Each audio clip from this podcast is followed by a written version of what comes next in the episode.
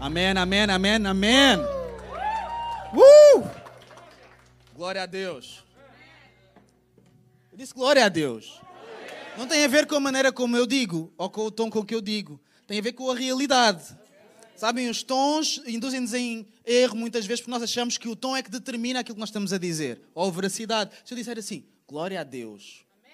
Eu estou a afirmar aquilo que nós acabamos de afirmar agora, mesmo quando nós louvávamos também. Então vamos dar uma salva de palmas bem forte a Deus, porque Ele merece também. Amém. Amém.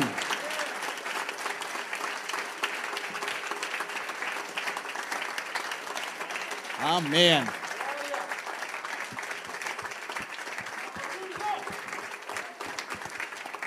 Amém. Então nós podemos ficar sentados, podemos tomar os nossos lugares. Um bem-vindo também a quem nos está a ver a partir de casa, um, dos nossos meios digitais também. Então, para quem não me conhece, eu sou o pastor Joel, vindo da CCLX Cascais, que uh, é. Eu não vou dizer. Vocês sabem o que é que eu vou dizer, mas eu não vou dizer. Está bem? Mas enviamos cumprimentos também de Cascais, não é? Porque agora já é assim, há rivalidade, então nós enviamos já cumprimentos. Está bem? Já não é um abraço, é cumprimentos, com distanciamento também. Mas eu estou muito grato de estar aqui. É um prazer estar aqui de volta a este púlpito. Quero agradecer ao pastor Nuno, pastor André, pastor Inoque, todo o ministério da nossa igreja que me dá esta oportunidade de partilhar a palavra de Deus com todos nós hoje. Eh, e eu quero ler algo que está em Hebreus, no capítulo 5, logo a partir do primeiro versículo. Mas antes de nós começarmos a ler, eh, nós hoje vamos falar, falar um bocado sobre o sumo sacerdote ou o grande sacerdote. Esta figura que existia no Antigo Testamento. Sabem, o povo de Deus, quando eh, começou, quando Deus estabeleceu as leis pelas quais o povo se devia reger e seguir, o que Deus estabeleceu foi que deveria haver uma figura que era o grande sacerdote, que seria a alta figura, a figura máxima responsável pela adoração ele era responsável pela administração da adoração, ele tinha uh, uma série de uh, papéis e responsabilidades relevantes na sociedade. Uh, era quase como nós temos o Presidente da República, o Primeiro-Ministro, o povo de Deus tinha o sumo sacerdote. Mesmo depois, quando uh, o povo de Deus começou a ter reis, o sumo sacerdote não perdeu a sua relevância. Então era uma figura central na dinâmica do povo de Deus no Antigo Testamento, e vamos falar um bocado sobre isso. Havia mais sacerdotes, mas o sumo sacerdote, o grande sacerdote, era o responsável, era o que chefiava toda a atividade sacerdotal no Antigo Testamento. E ele podia fazer algumas coisas com as suas responsabilidades, mas havia coisas que ele não podia fazer. Eu não sei se se lembram, mas o pastor Nuno ele pregou sobre isso há alguns meses atrás, sobre o rasgar das vestes. Quem é que se lembra disso? o sumo sacerdote ele não podia rasgar as suas vestes. Ele tinha que conter a sua indignação sempre que ele tinha vontade. Ele não, não era, não era uh, autorizado a fazer isso. Ele tinha que ser de uma tribo específica, ele tinha que ter determinadas características físicas para poder ser um sumo sacerdote. E outra coisa interessante também é que a maioria dos sumos sacerdotes, eles eram nomeados por linhagem. Ou seja, ele, eh, alguém nascia e, por ser filho do sumo sacerdote, quando este sumo sacerdote morresse, provavelmente o seu filho tornar-se-ia o próximo sumo sacerdote. Ou seja, não escolhiam a vocação, eles eram escolhidos para a vocação. Então vamos ler o que diz Hebreus 5, do versículo 1 até ao versículo 3. Diz assim: Porquanto todo sumo sacerdote, sendo escolhido dentre os homens, ou seja, dentre as pessoas, é, é designado para representá-los em questões relacionadas com Deus, a favor da humanidade, a fim de oferecer tanto dons quanto sacrifícios pelos pecados. Então, o sumo sacerdote é um mediador. Ele é capaz de compadecer-se dos que não têm conhecimento e se desviam, considerando que ele mesmo está rodeado de fraquezas. E por esse motivo deve oferecer sacrifícios pelos pecados, tanto do povo como do seu próprio pecado, como em seu próprio favor. Então, este sumo sacerdote, ele era importante, ele tinha uma figura uh, de Estado, ele não era uma pessoa qualquer, mas por trás de todas aquelas responsabilidades, por trás de tudo o que ele representava, continuava a ser um homem comum continuava a ser uma pessoa comum. O que a Bíblia nos diz é que o sumo sacerdote era a única pessoa que podia entrar no lugar chamado de Santo dos Santos. Imaginem que esta, este hexágono, acho que é um hexágono, que é o lugar da adoração do Antigo Testamento. Então, aqui há uma série de dinâmicas da adoração, mas no tapete, eu sei que aqui, lá em casa não conseguem ver, mas há um tapete lindo aqui no meio. É, é o lugar santo. É um lugar onde não é como o resto do hexágono, não, é um lugar diferente. É um lugar onde nós temos que ter ainda mais temor. Porquê? Porque estão lá uma série de objetos, uma série de, uh, de, símbolos que representam a presença de Deus. Mas ainda assim, dentro do lugar santo, há um compartimento que é o Santo dos Santos. E há uma cortina de linho que separa o lugar santo do lugar santo dos santos, do lugar santíssimo. E só o sumo sacerdote é que podia entrar no lugar santíssimo. Ele não podia entrar quando ele quisesse, ele não podia entrar de qualquer maneira, mas só ele poderia entrar, mais ninguém poderia entrar com ele. E muitas vezes ele entrava e levava um fio atado ao pé. Porquê? Porque ele podia morrer lá dentro. Ele podia encontrar-se com a presença de Deus, não estar preparado, não ter, não ter a sua vida regularizada, vamos dizer assim, e ele podia sucumbir. E portanto, se ele demorasse muito tempo, era puxar a corda, não era entrar lá puxar a corda, trazer o sumo sacerdote de volta, ou aliás, o que restava do sumo sacerdote, de volta. Então era necessário que ele oferecesse sacrifícios, não apenas pelos outros, não apenas pelo povo, mas por ele próprio. O, o sumo sacerdote não era apenas um negociador, não era apenas alguém disponível para ajudar o povo e Deus a chegarem a acordo. Um negociador é uma terceira parte que não é implicada no negócio, não é implicada no assunto, é neutra, mas que entra para ajudar as partes a chegarem a um lugar comum. O, o papel do sumo sacerdote não era esse. Porque se a sua própria vida estava em risco, ele, quando entrava naquele lugar, ele não podia apenas pensar nos outros, ele tinha que pensar nele mesmo. Aliás, era uh, assumido que antes dele entrar no, no lugar santo dos santos, ele tinha que oferecer sacrifícios por ele próprio, pelos seus próprios pecados. Outro ponto é que o sumo sacerdote não era apenas um informador. Ele não, chegava à presença de Deus apenas para contar o que é que o povo tinha, tinha feito. Ele não chegava apenas para recitar uma oração feita, pré-feita, uma formalidade em que ele dizia: Eu sou o sumo sacerdote, não é? Portanto, estou aqui para representar o povo e nós pedimos perdão.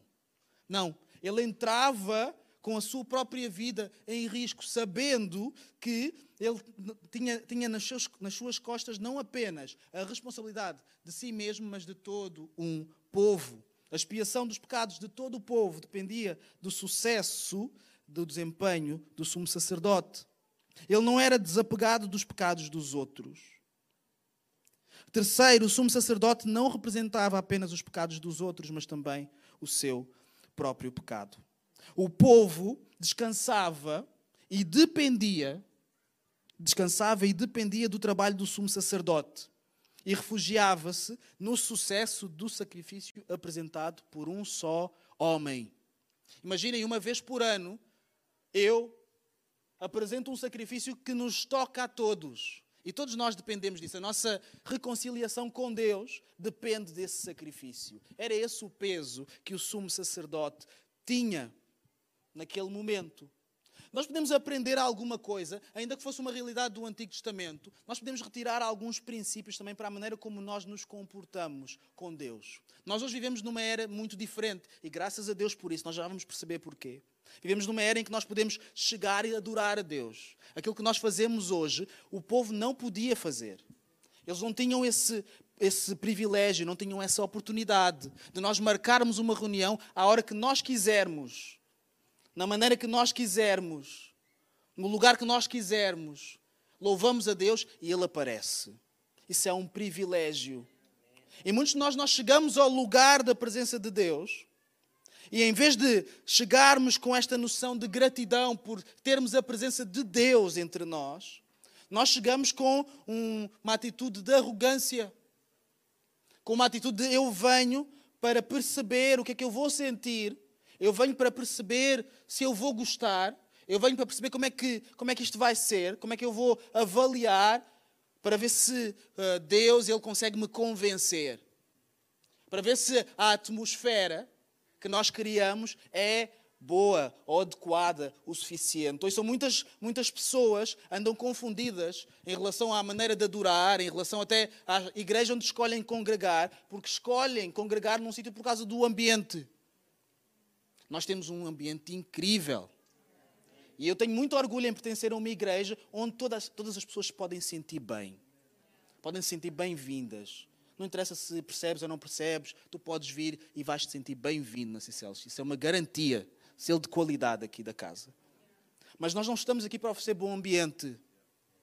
Nós criamos bom ambiente porque é a nossa maneira, é a melhor maneira que nós conseguimos de agradecer a presença de Deus entre nós. E o mais importante não é o ambiente, é a presença de Deus entre nós. Nós queremos bom ambiente por causa da presença, não para a presença. Nós não estamos aqui para, para justificar que Deus está aqui porque nós fazemos as coisas bem feitas. Nós fazemos bem feitas porque Ele está aqui. É muito diferente. Então nós não devemos chegar à presença de Deus sem termos este temor, sem termos este reconhecimento que nós estamos ali para que Deus ele nos receba. Nós não vamos lá para receber Deus. Ele é quem nos aceita na sua presença e não o contrário. Outra coisa que é importante nós também tirarmos, e outro princípio para nós, e a maneira como nós nos relacionamos com Deus e o adoramos, é que muitas vezes nós achamos que isto da adoração é algo muito individual. É algo que só tem a ver comigo, com a minha forma de adorar, a minha forma de sentir, o que eu estou a sentir com Deus, o que Deus está a falar ao meu coração. E é verdade, há uma vertente individual em que Deus ele diz coisas e nos revela coisas, quando nós estamos aqui durante o louvor, durante a pregação, eu posso vos garantir que nós vamos sair daqui e algumas pessoas vão sair com alguma coisa de Deus e outras pessoas vão sair com outra coisa de Deus. E vão ser as duas igualmente válidas e igualmente importantes. Isso é individual, é verdade. Mas nós, quando estamos aqui a louvar, e louvamos juntos, nós reconhecemos também que Deus, Ele valida a nossa adoração tal como valida a dos outros. Então, quando Deus está entre nós, entre nós todos, não só comigo, eu não sou mais importante do que os outros. A minha adoração não é melhor do que a dos outros. Se nós estamos a louvar com um coração sincero, com um coração humilde, reconhecendo aquilo que Jesus fez por nós, então todos nós somos solidários e iguais na nossa adoração. E muitos de nós, nós começamos a nos relacionar com Deus, olhamos para o lado e começamos a tirar conclusões sobre como é que o outro está a fazer, quem é o outro para se aproximar do santo dos santos. Eu tenho direito de aproximar-me dos santos dos santos porque eu ajo como um sacerdote. A minha vida está regularizada. Eu não faço o que é que o outro faz. Eu não tenho o mesmo tipo de reputação. Eu não, eu não ando nos mesmos comportamentos, nos mesmos lugares, com as mesmas pessoas que o outro anda. Então eu estou mais apto para estar na presença de Deus, porque Ele me vai aceitar por causa do meu comportamento muito mais facilmente, muito mais rapidamente do que vai aceitar outro ou outra pessoa. Às vezes até nos prendemos em coisas miúdas, coisas rasteiras, como a maneira como os outros adoram. É, esta pessoa é muito espalhafatosa. Dança muito. Dança muito no louvor. Parece que está a tentar dar show. É, pá, esta pessoa chora sempre, mas está sempre a chorar. Está sempre. Está, o que é que se passa com isso? Está sempre a chorar. Parece um bebê. Parece que não tem, não tem controle emocional, etc. E nos prendemos com coisas rasteiras como se a nossa postura e a nossa reação à presença de Deus fosse melhor do que as dos outros. Então nós não devemos partir do princípio que somos melhores que os outros só porque Deus aceita a nossa adoração. Ele aceita a nossa adoração por causa de outra coisa. Eu gostava de ler convosco também. Em Hebreus 4, nos versículos imediatamente anteriores aos versículos que nós lemos. Hebreus 4, versículo 14.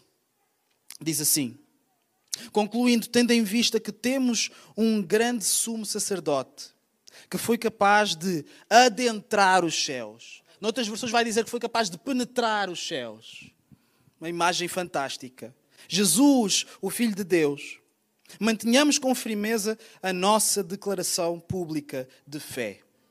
Pois não temos um sumo sacerdote que não seja capaz de compadecer-se das nossas fraquezas, mas temos o sumo sacerdote, o sacerdote supremo, que à nossa semelhança foi tentado de todas as formas, porém sem pecado algum. Portanto, acheguemos-nos com toda a confiança ao trono da graça, para que recebamos que é misericórdia e encontremos o poder que nos socorre no momento da necessidade. Nós nos achegamos à presença de Deus por causa daquilo que o sacerdote supremo fez. Não tem a ver com aquilo que eu fiz ou aquilo que tu fizeste, tem a ver com aquilo que Cristo fez. E o que ele fez permite que nós entremos com confiança. Confiança não é arrogância. E a razão pela qual eu estou a repetir isto é por causa daquilo que a Bíblia diz a seguir. Confiança para quê? Para receber misericórdia. Quem é que entra de peito cheio numa sala para receber misericórdia de alguém? Se eu estiver numa reunião e eu estou à procura de misericórdia das pessoas com quem eu me vou reunir, qual deve ser a postura com que eu devo entrar nessa reunião? De peito aberto, peito cheio. Bom dia, está tudo bem? Queres dizer alguma coisa? Se vocês tivessem alguém que vos, de, vos devesse alguma coisa, que esperasse misericórdia da vossa parte, será que seria essa a reação que nós estaríamos à espera? em que alguém entraria com confiança, na verdade, arrogância. Não, nós temos confiança para sermos humildes na presença de Deus e recebermos a misericórdia que Ele tem para nós.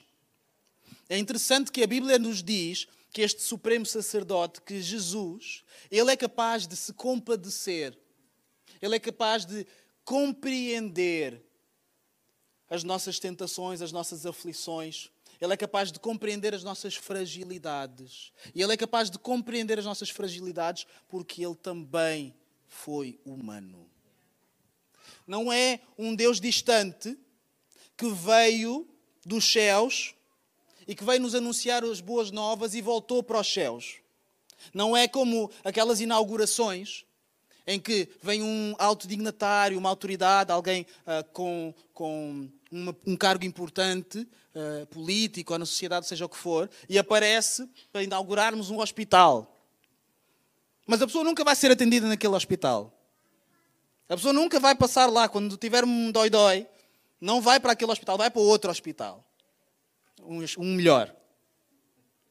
Então, quando a pessoa está a dizer aquilo, nós sabemos que é por simpatia, ou seja, a pessoa diz: não, este, este hospital vai ser fantástico, vai ajudar muita gente, etc. Mas nós sabemos que a pessoa não vai passar por isso, não vai ter esta experiência. Ela está a, está a falar por simpatia, não por experiência. Mas quando Cristo ele, nos, ele se compadece de nós e ele reconhece coisas que ele próprio também experimentou. A Bíblia diz que ele foi tentado em todas as coisas. Ele foi tentado como Outras pessoas são tentadas, como eu fui tentado, como tu foste tentado também. Ele nunca pecou, mas ele foi tentado.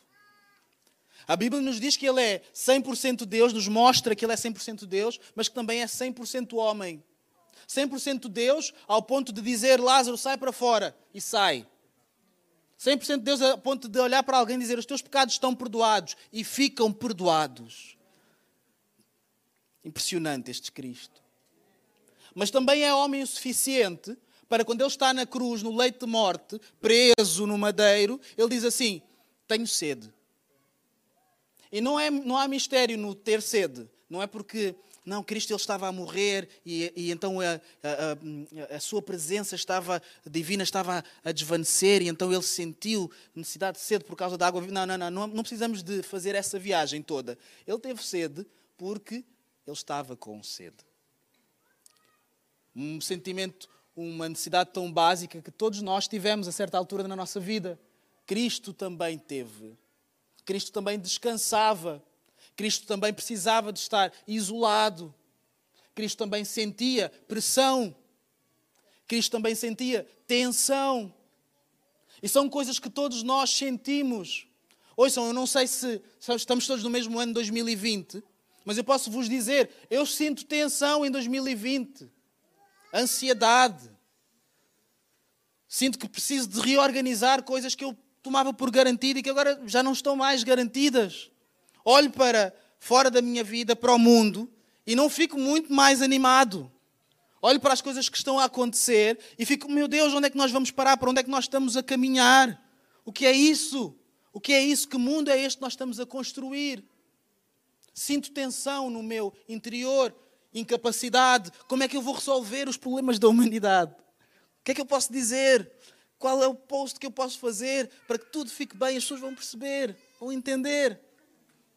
Passo por essas coisas. Quem é que passa por estas coisas assim também como eu? Só para eu perceber se, que não estou a ficar maluco. Está bem? Ou pelo menos não estou a ficar maluco sozinho. Cristo, Ele compadece de nós, porque Ele sabe o que é ser humano. Não é um sumo sacerdote distante, é um sumo sacerdote que vem à terra, Deus que se faz homem, que cresce em sabedoria como homem, que morre como homem e como Deus. A Bíblia nos diz que quando ele estava na cruz, os soldados aproximaram-se para, para partir as pernas, porque era uma forma de acelerar o processo de morte, porque a morte de cruz poderia ser, podia ser muito lenta, podia demorar muito tempo. Mas Cristo ele já não estava vivo, não foi preciso fazer isso. Foi o primeiro a sucumbir. E quantos de nós, muitas vezes nós também somos os primeiros a sucumbir perante as tensões da vida. Não é um sumo sacerdote que nos entende de longe, ele entende-nos de perto. Por isso é quando nós nos chegamos à presença de Deus, nós chegamos à presença de Deus sabendo que Cristo, ele está ao lado do Pai a interceder por nós, a dizer: "Olha para o Joel. Ele não é perfeito, mas ele não é perfeito porque ele é humano, ele passou por coisas, ele está a falhar, ele precisa de misericórdia, ele precisa de graça e eu morri por ele. E nós temos um combinado eu e tu, nós temos um combinado que se eu morresse por ele, se eu fosse até ao fim, que tu ias aceitá-lo, que tu ias ajudá-lo, ias regenerá-lo a cada dia. E é isso que Cristo faz por cada um de nós. Quando nós estamos na presença de Deus, nós só somos aceitos por Deus, porque Cristo está do lado a interceder, a dizer: Ele é aceite, Ele é filho, Ele é filha. Não é mais o Joel, não, eu estou nele. Eu estou nele, eu vivo através dele. E por isso é que nós podemos entrar na presença de Deus. É um mistério fantástico. Nós precisamos de nos lembrar no dia que se chama hoje. Que a nossa centralidade em Cristo, a razão pela qual nós estamos sempre a falar de Jesus, não é apenas por insistência, não é por imitação, não é por embirração, não, é porque nós vemos nele a garantia do nosso relacionamento com Deus, a primeira e a última, não há mais nenhuma. Mas muitas vezes nós somos convidados a voltar ao passado a agirmos como os sumos sacerdotes do passado, em que eles ofereciam este sacrifício da expiação dos pecados, uma vez por ano, pelo menos, mas no ano a seguir tinham que voltar lá. Não era suficiente, era válido para um ano. No próximo ano temos que repetir. Em que este sumo sacerdote ele podia nem sequer completar o seu sacrifício, porque ele podia morrer, ele não era perfeito, não era uma oferta perfeita, podia não agradar a Deus. Estava cheia de riscos, cheia de limitações. Mas esta oferta que Cristo fez, ela é perfeita, ela satisfaz Deus, ela completa aquilo que estava incompleto, aquilo que nós não podemos fazer, ela faz por nós. Cristo é a extensão daquilo que nós nunca vamos conseguir ser sozinhos para agradar a Deus. Nós agradamos a Deus não é por nós, é porque Cristo nos completa. A Bíblia diz que ela olha para as nossas obras e as considera como imundas. Vão lá ler, não diz outra coisa. Bem pior. Gostava de ler um versículo convosco, que está em Hebreus também, no capítulo 7, versículo 27, que diz assim: Diferentemente dos outros sumos sacerdotes, ele, está a falar de Cristo, não precisa oferecer sacrifícios dia após dia, que oferecem primeiro por seus próprios pecados e somente depois pelos pecados do povo. Porque no momento em que ofereceu a si mesmo, realizou esse sacrifício de uma vez por todas. Então, muitos de nós nós achamos que a nossa vida e o nosso relacionamento com Deus uh, funciona como como um jogo de, de videogame, de PlayStation, vamos dizer assim. Em quando nós perdemos, nós temos que voltar ao início.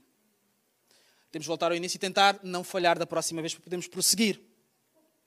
Uh, e então o que acontece? Nós precisamos de aprender a jogar melhor e escolher melhor e ter mais destreza no jogo para podermos ir até ao final. Mas uh, a Bíblia não nos mostra isso.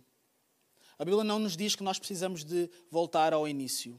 A Bíblia não diz que cada vez que nós pecamos, que o Cristo faz é. Eu pensei que tinha funcionado. Que Ele volta à cruz para morrer outra vez por nós. E se alguém ensina isto, isto não é bíblico. Cristo morreu uma vez. Ele não precisa de morrer duas vezes. Sabem que isso nos deve trazer segurança. Segurança de que, se eu estou bem com Deus, é porque eu tenho uma garantia que Ele fez um bom trabalho, Ele não precisa de repetir. Mas que eu, se eu não estou bem com Deus, aquilo que Ele fez é suficiente para eu voltar a estar bem com Deus. Aquilo que Ele fez há dois mil anos atrás é suficiente para aquilo tudo que eu vou precisar resolver para o resto da minha vida. Todas as coisas que eu vou fazer, todas as vezes que eu frustrar Deus, eu posso voltar a me reconciliar com Ele por causa daquilo que já foi feito, não por causa daquilo que será feito. Então eu devo crescer na fé? Sim. Eu devo desenvolver os meus dons e talentos? Sim. Eu devo negar-me a mim mesmo a cada dia e melhorar e não tentar não cometer os mesmos erros? Claro que sim, claro que sim. Nós devemos crescer em santificação? Claro que sim. Mas nós não crescemos em santificação para conquistar o favor de Deus. Nós crescemos em santificação porque Deus já conquistou algo que nos permite ter o seu favor. E portanto nós podemos crescer não com a pressão de podermos voltar a ser condenados, não com a pressão de que nós temos que conquistar Deus, não com a pressão de que será que Deus vai aceitar o meu sacrifício? Será que eu vou morrer? Será que eu vou sair deste lugar vivo? Será que isto será suficiente para o povo, para mim? Não, nós temos uma garantia que estamos escudados em Cristo. Eu não sei se se lembram cidades de refúgio. Quem é que se lembra disso? Nós já ouvimos pregações sobre isto aqui nesta casa. Em que as cidades de refúgio eram lugares que foram estipulados. Deus disse a Moisés, que era o líder do povo de Israel, o primeiro no, no Antigo Testamento, em que deveriam existir seis cidades de refúgio. E estas cidades serviam para abrigar, para acolher pessoas que tivessem cometido crimes involuntariamente. Em que a pessoa, tendo cometido um crime, tendo, por exemplo, assassinado outra pessoa involuntariamente, a pessoa poderia fugir para uma cidade de refúgio antes que fosse apanhada pelo vingador, por alguém que se quisesse vingar, alguém que quisesse retribuir o favor e fazer, causar dano à integridade da pessoa e até tirar a vida dessa pessoa. A pessoa, quando entrasse na cidade de refúgio, ela tinha total imunidade enquanto estivesse ali. E o que deveria acontecer era, enquanto não chegasse o tribunal, os, os, ah, as autoridades para poderem julgar a causa e perceber se efetivamente tinha sido involuntário ou não, a pessoa podia ficar lá, podia ficar abrigada lá. Vejam que interessante que a pessoa podia estar lá e depois vir-se a descobrir que ela era culpada, que não tinha sido nada involuntário. E aí ela era obrigada a sair da cidade de refúgio e podia perder a sua vida, podia ser morta, etc. Podia ser condenada pelo seu erro. Mas ela era aceita primeiro. Ela podia entrar, estas cidades de refúgio tinham as portas sempre abertas. E acontecia uma coisa interessante, que quando a pessoa provava que era inocente, ou aliás, provava que tinha eh, feito algo contra a sua vontade involuntariamente, então ela uh, não, não tinha mais a condenação, não se podia vingar uh, ou, ou executar a vingança contra esta pessoa, mas ela tinha de ficar na cidade de refúgio até que o sumo sacerdote morresse. Então, ela só podia sair da cidade de refúgio quando o sumo sacerdote morresse. Se ela saísse antes, ela perdia a imunidade, ela podia morrer. Então ela estava dependente da morte do sumo sacerdote para poder ser livre. Estava protegida, mas não estava livre. E isto acontecia no Antigo Testamento. E muitos de nós achamos que isto ainda acontece hoje. Em que nós vimos à igreja, lemos a palavra, somos, uh, somos convictos do nosso pecado e achamos que, enquanto eu uh, não conseguir resolver tudo na minha vida, enquanto eu não conseguir ser como o meu pastor, Enquanto eu não conseguir ser como aquela outra pessoa que nós achamos que é perfeita, mas não é. Então eu nunca vou ser verdadeiramente livre. Eu tenho que ficar aqui em comiseração, tenho que ficar aqui a penitenciar-me até eu poder ser aquilo que eu acho que tenho que ser, para poder ser livre. Mas o que Cristo ele fez, ele penetrou no lugar que nos separava de Deus. A Bíblia diz que quando ele morreu, o véu, aquele véu que separava o lugar onde só o sumo sacerdote podia entrar, aquele véu ele foi que rasgado. Ou seja, toda a gente tem acesso. Há um acesso que é garantido a partir do momento em que Cristo ele morre, em que todos nós nós podemos entrar. Podemos entrar como estamos. Podemos entrar e antes que nos façam perguntas, nós já estamos lá dentro. Nós não preenchemos um formulário, ninguém mede o nosso nível de culpa na testa para perceber se nós podemos entrar. nós podemos simplesmente entrar. Eu quero convidar o grupo de louvor, nós estamos prestes a terminar. A razão pela qual eu estou a dizer isto é porque talvez alguns de nós, nós estamos a viver num, numa cidade de refúgio improvisada qualquer.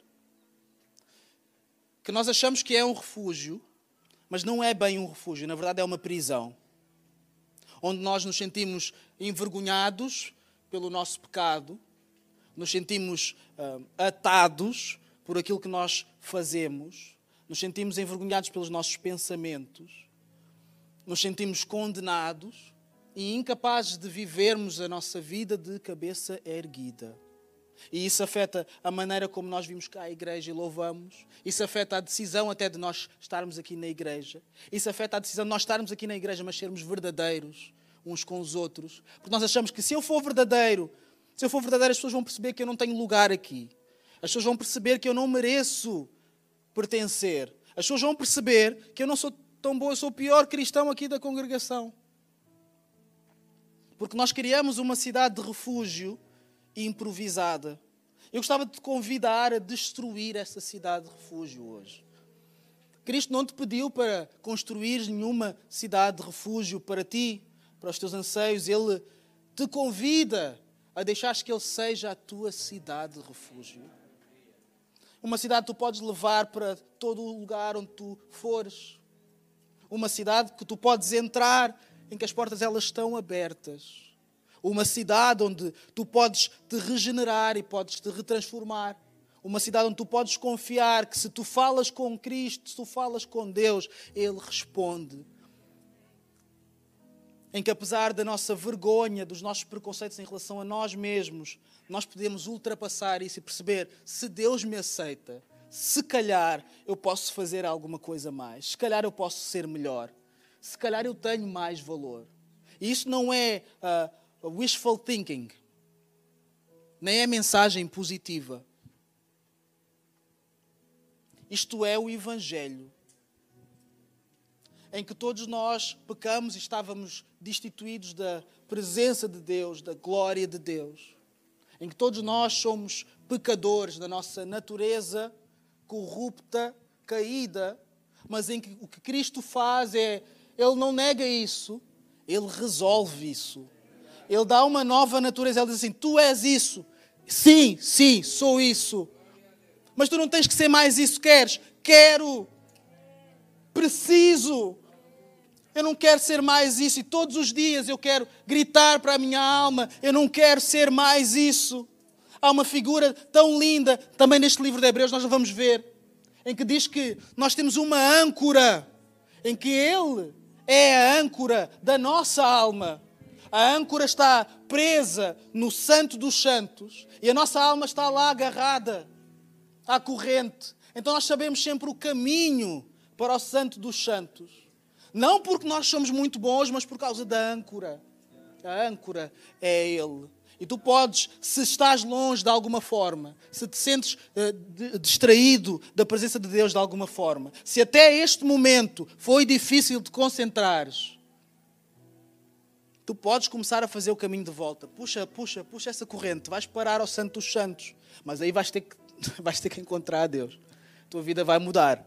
Lamento. Então vamos ficar de pé. Mesmo quem está aí em casa também, eu gostaria de convidar a ficar de pé se tu pudesses, na tua sala, onde estiveres. Apenas como um reconhecimento que nós estamos a fazer isto em conjunto. Estamos a reconhecer isso como comunidade.